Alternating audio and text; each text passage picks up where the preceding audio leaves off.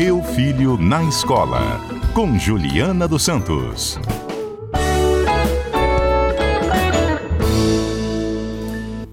Juliana Santos, nossa especialista em educação, sempre nos ajuda nessa relação sala de aula, professor, pai, aluno, coordenador, pedagogo e por aí vai.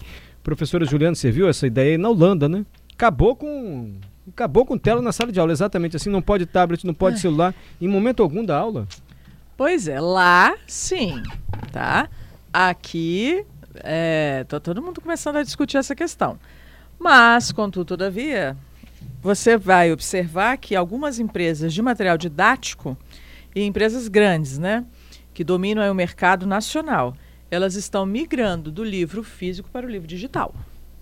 Então, se você já tem um apelo para o digital grande, dessas grandes empresas, é, distribuição para as escolas públicas e privadas, tá? Porque na pandemia as escolas públicas distribuíram tablets para todos os alunos. Lembra disso? Sim. Então tá todo mundo com tablet na mão.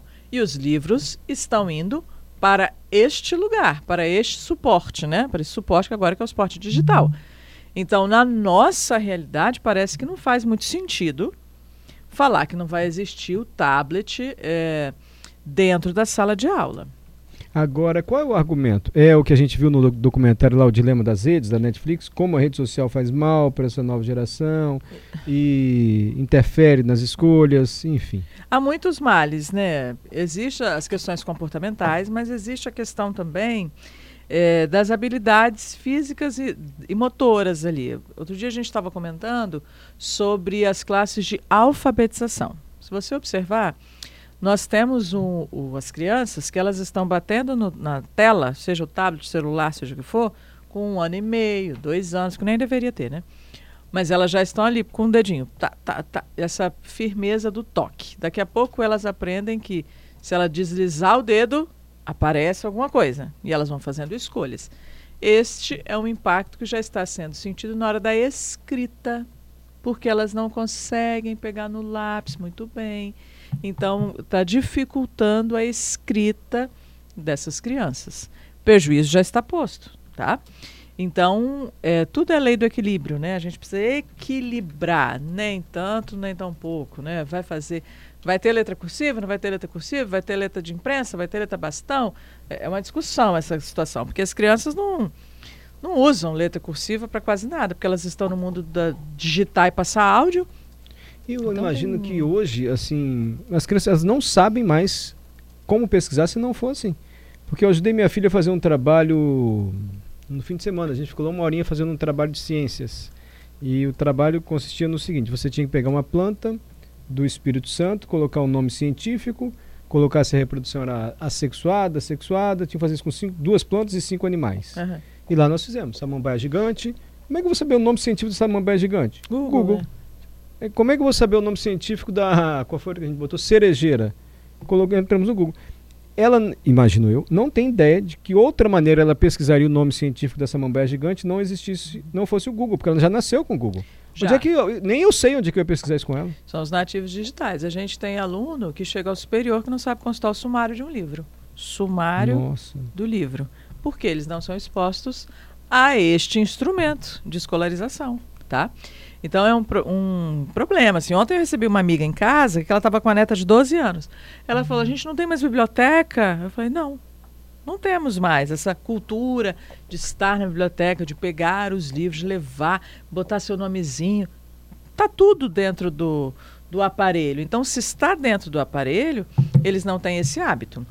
É, eles leem, quando leem um livro físico, e há muita leitura tá, das crianças, dos adolescentes, dos jovens, há muita leitura dos livros do interesse deles. As trilogias disso, trilogia daquilo, é o mundo disso, o mundo daquilo. Eles leem bastante até. É, mas com, com, outra perspectiva, né? A leitura escolar, por exemplo, né? Então não é aquele livro, tudo que eles vão fazer para a escola, eles estão atrelados às plataformas de busca rápida. É o Google, é o ChatGPT, eles estão lá, eles estão resolvendo o problema deles ali e conseguem. Então, os malefícios a gente vai aprendendo das Sim. redes sociais. Os benefícios nos parecem gritar assim na nossa no nosso ouvido. Os benefícios de você ter essa tecnologia ao nosso dispor. A Holanda disse, olha, a partir do ano que vem, 1 de janeiro, não pode tela na sala de aula. E o que nos parece, isso é educar para o mundo atual ou é educar para o mundo que já passou? É, é, opinião mesmo, tá? Agora é opinião é da professora. opinião mesmo, e enfim. Eu acho que é um mundo que já passou. Se a gente categorizar essas crianças, que são é, a geração app, né? Tem tantos livros falando sobre isso, geração app, os nativos digitais, enfim, eles já estão, parece que metaforicamente, eles já estão com chip instalado na ponta do dedo e isso já vem com eles, né? A busca, por exemplo, eles resolvem todos os problemas usando telas, sejam elas quais forem, muito mais rápido que a gente. A gente recorre a eles. Ah, como é que funciona isso aqui? Como é que baixa aquilo? Como é que então é, eles estão num processo, inclusive neural, diferente do nosso por conta do digital. E me pareceu que facilita o conhecimento, porque ela vai rapidinho, já pega uma foto da planta, ela já Sim. vê a planta, já. Sim já vê, já compara. O que, que a escola precisa entender e fazer? a discussão de outras habilidades, porque o mundo, o mundo da tecnologia, o conteúdo conceitual está todo ali. Se a planta, é, como é que faz a reprodução, como é que faz isso, como é que aquilo, está tudo lá. Mas e a consciência ambiental para o cuidado desse ecossistema? É isso que a escola tem que falar, entendeu? E o comportamento nosso em relação ao bem-estar animal, é essa a nossa discussão. É outro processo de educação. Educação crítica. Educação para entender o seu contexto social, entender o que, é que a gente está fazendo aqui para a preservação de tudo, né? A minha preservação, do outro, do nós, desse coletivo. Essa é a professora Juliana Santos. Eu só vou concluir, professor, então, assim, perguntando, dizendo que ainda não há um consenso. Ninguém sabe direito como usar essa tecnologia a favor da educação, como limitar isso. Ainda ninguém está todo mundo tentando, não. experimentando, conhecendo, aprendendo junto no meio da revolução. Exatamente. Até porque os professores, é, a Europa lançou um quadro né, de competências digitais docentes. O professor precisa saber um tanto de coisa para entrar nesse mundo digital. E ele não está dando conta nem do conteúdo tradicional, gente, porque é tanta coisa que acontece na sala de aula. E muda o tempo todo, a gente é, fica obsoleto então, do dia para noite. O que a gente precisa é, também em nós, como competências para esses profissionais do século XXI, entendermos que a atualização é constante, seja o professor, o coordenador, o diretor de escola, o radialista, jornalista, quem for. As nossas competências são para a pesquisa, atualização, revisão de processos e de é, de impactos né, culturais e tecnológicos. Se a gente souber isso, que é o velho aprender a aprender, a gente já consegue um monte de passo à frente aí. E qual é o seu Instagram, professora Juliana Santos? julianasantos.consultora pessoal. Aprender underline. Consultora on. pessoal? É o pessoal. É o pessoal dela. Porque eu tenho dois Instagrams, né? Eu tenho dois.